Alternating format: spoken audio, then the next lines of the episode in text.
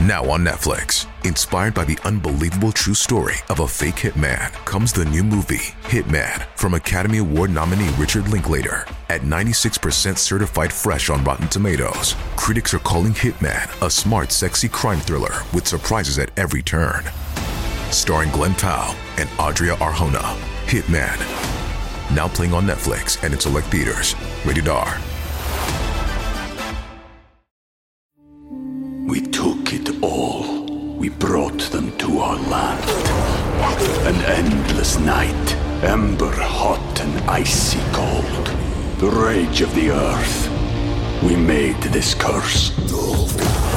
Carved it in the blood on our backs. We did not see. We could not, but she did. And in the end, What will I become?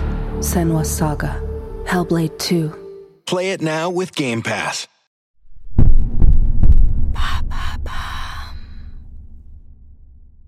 L'affaire Jacqueline Sauvage, tuée pour survivre, épisode 1. Elle est devenue un symbole des victimes de violences conjugales subies par les femmes. Sa double condamnation avait entraîné une forte mobilisation réclamant sa libération et appelant à une révision de la loi sur la légitime défense. La mobilisation en continue chez les partisans de Jacqueline Sauvage. Ses soutiens ont manifesté à nouveau ce week-end pour demander sa grâce présidentielle. Cette mère de famille a été condamnée en appel à 10 ans de prison, violée et battue par son mari. Elle avait fini par le tuer et ses avocats plaidaient la légitime défense. Plus de 300 000 Français auraient déjà signé la pétition visant à réclamer la grâce de Jacqueline Sauvage. Un rassemblement a également eu lieu aujourd'hui à Paris. C'est une histoire qui a bousculé l'opinion publique, la justice et les politiques. L'affaire Jacqueline Sauvage. Le 10 septembre 2012, cette femme de 63 ans tue son mari, Norbert Marot, de trois coups de fusil de chasse dans leur maison du Loiret. Qu'est-ce qui a bien pu déclencher la folie meurtrière de Jacqueline? Eh bien, c'est 47 ans de violence, 47 ans d'insultes, de coups, 47 ans d'enfer conjugal. 47 ans, c'est une vie de souffrance dont ne voulait plus cette mère de famille. Vous écoutez Homicide, je suis Caroline Nogueras.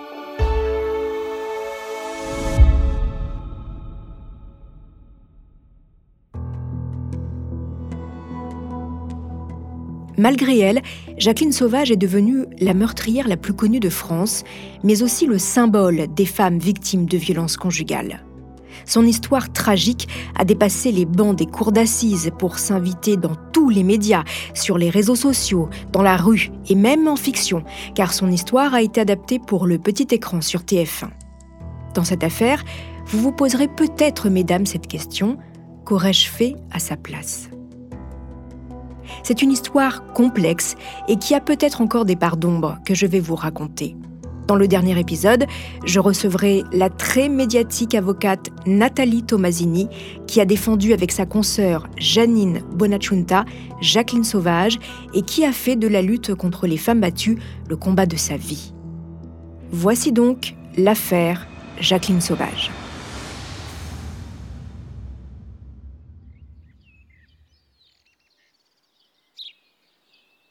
Lundi 10 septembre 2012. L'été s'étire. À la selle sur le biais, village de Milam dans le Loiret, une lumière chaude et douce éclaire les nombreux arbres et les quelques pavillons cossus du petit lotissement des Hauts de la Selle. Les maisons sont assez éloignées les unes des autres, toutes ont leur jardin. Brigitte fait sa balade matinale dans le bois à quelques mètres du lotissement. Avec ce temps, elle en profite. C'est tellement agréable d'observer la nature qui se réveille et d'entendre gazouiller les oiseaux. En hiver, c'est une autre histoire. Sur le retour, elle passe devant le numéro 24. C'est la maison des Marauds. Comme beaucoup de gens de la commune, elle ne les porte pas dans son cœur, surtout le mari. Une fois, il a placé délibérément son camion devant une des maisons du lotissement et a refusé d'aller le garer ailleurs, alors que ça dérangeait tout le monde. Personne n'a rien dit. Le père Marot, il ne faut pas le chercher. Le mois dernier, on l'a encore vu se disputer une énième fois avec son fils Pascal. C'est un employé des Marot, un chauffeur routier, qui a dû les séparer. Jacqueline Marot, c'est autre chose, plus discrète, plus courtoise. même si elle ne cherche jamais à calmer son mari dès qu'un conflit éclate avec quelqu'un du village. C'est dommage, on ne la voit pas beaucoup, Jacqueline, à la selle sur biais. Tout le temps, entre ses murs, tiens, justement, les volets électriques de la maison des Marot se lèvent. Au numéro 24, dans sa grande maison, Jacqueline se réveille comme tous les matins un peu avant 8 heures. Depuis quelques années déjà, elle et son mari font chambre à part. À 63 ans, Jacqueline a sa petite routine. Elle se lève, enfile une chemise et un pantacourt et se rend dans la cuisine pour préparer le petit déjeuner. L'homme imposant la rejoint à pas lourd dans la cuisine et comme tous les matins, il est de mauvaise humeur. La radio est allumée, les nouvelles du jour, l'affaire Bettencourt. La milliardaire de 88 ans, héritière de l'empire L'Oréal, aurait légué des toiles de maître à l'un de ses proches, M. Bagné. Plusieurs millions d'euros sont en jeu. Dans sa cuisine, Jacqueline se demande ce qu'elle pourrait faire avec une telle somme d'argent. Redresser l'entreprise familiale S'offrir une belle retraite loin de la selle sur biais Une nouvelle vie Quand la voix cinglante de son mari la tire de ses pensées. On en est où des comptes? Le couple de sexagénaires n'est pas encore tout à fait à la retraite. Ils gèrent ensemble une entreprise de transport et les affaires ne vont pas fort. Leur fils, Pascal, vient de démissionner. Il va falloir vendre le dernier camion. T'as qu'à le faire, lance Norbert. Alors, docile, Jacqueline monte dans ses bureaux et se met au travail. D'abord, il faut trouver le remplaçant de Pascal. Fabienne peut-être? Non, elle ne veut plus travailler avec son père. Il n'arrête pas de la traiter de feignasse. La matinée se termine. Norbert se sert son premier whisky de la journée. Jacqueline prépare le repas. Pendant qu'il déjeune, le couple se dispute. Encore une fois, à propos de l'entreprise. Jacqueline, fatiguée, sort de table, débarrasse, fait la vaisselle et prend deux cachets de somnifères. Elle est fatiguée de subir les insultes que son mari lui envoie à la figure. Elle veut du calme. Vers 14 heures, Jacqueline s'installe tout habillée sur son lit et sombre dans le sommeil. Norbert, ivre, fait irruption dans la chambre.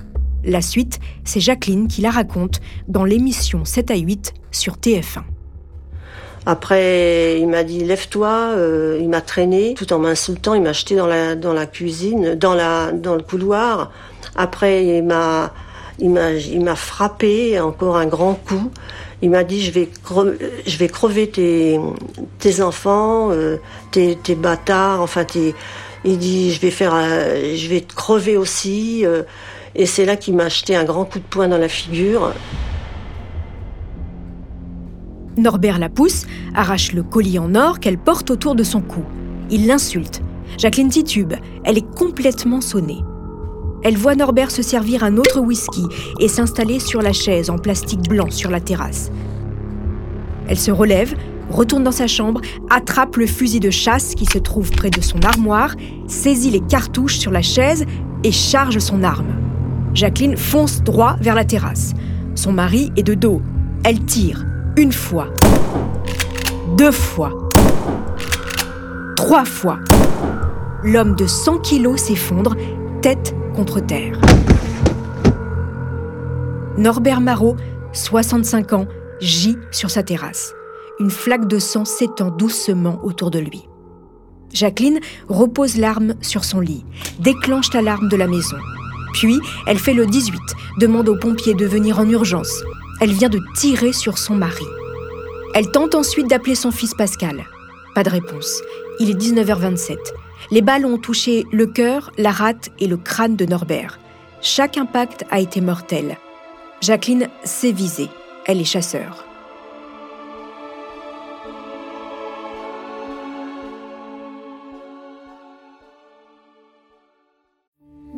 We took it all. We brought them to our land.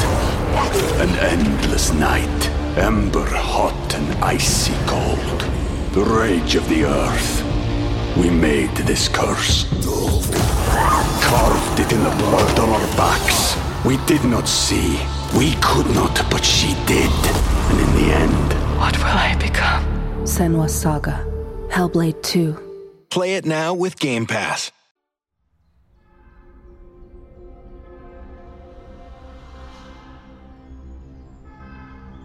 Jacqueline est immédiatement emmenée par les pompiers à l'hôpital d'Amilly pour faire un bilan. Les médecins constatent une coupure à la lèvre et quelques traces de coups sur le corps. Qu'est-ce qui a poussé cette femme à tuer avec un fusil l'homme avec qui elle vivait depuis 47 ans? D'apparence, Madame Marot est pourtant une mère de famille sans histoire, une femme qui travaille, comme il en existe des millions en France.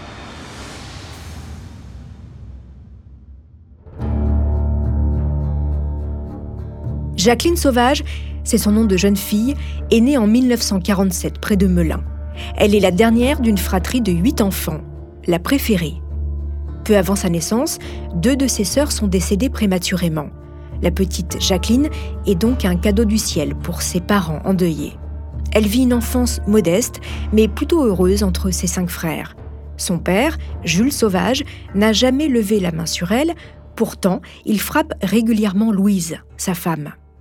En grandissant, Jacqueline rêve de liberté et d'indépendance. Alors elle suit une formation pour devenir couturière. À 15 ans, pendant une fête organisée par le curé du village, elle rencontre Norbert Marot. Il vient juste de sortir de maison de redressement. Fils d'un chauffeur et d'une femme de ménage, le jeune garçon, à peine plus âgé qu'elle, a très mauvaise réputation. Élevé dans la violence à coups de martinet, c'est un loupard, bagarreur. Dans son livre, Je voulais juste que ça s'arrête, Jacqueline écrit J'étais une jeune fille menue, un bras empoté, enjouée, appréciée. Et si je n'étais pas la plus belle des apprenties, c'est pourtant sur moi que ce grand garçon brun et ténébreux a jeté son dévolu. Jacqueline est amoureuse, mais ses parents et ses cinq frères n'aiment pas du tout ce jeune homme à la mauvaise réputation, alors le jeune couple vit d'abord son amour en cachette.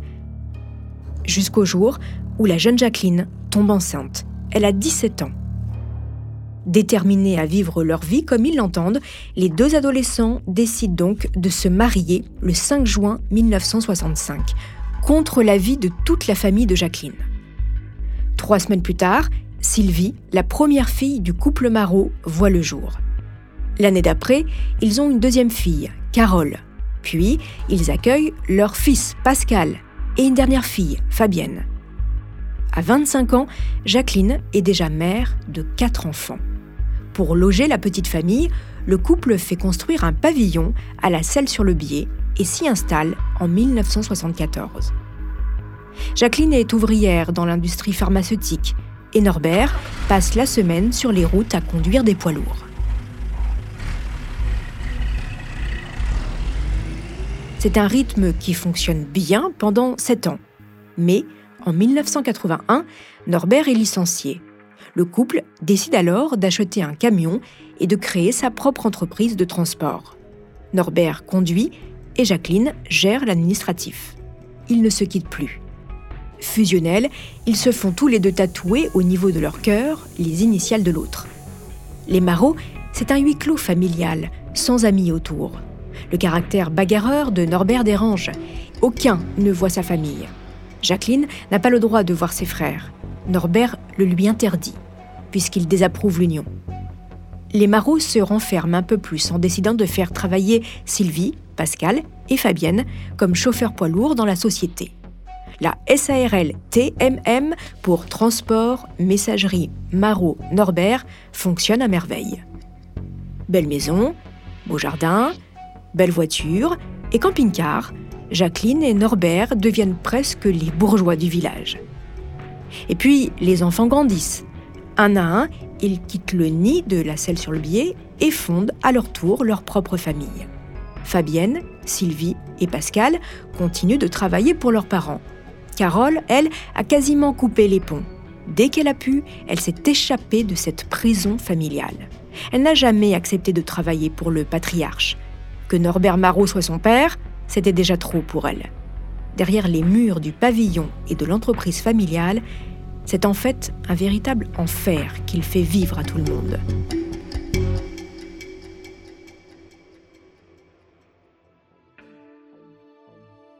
C'est ce que je vous raconterai dans le prochain épisode.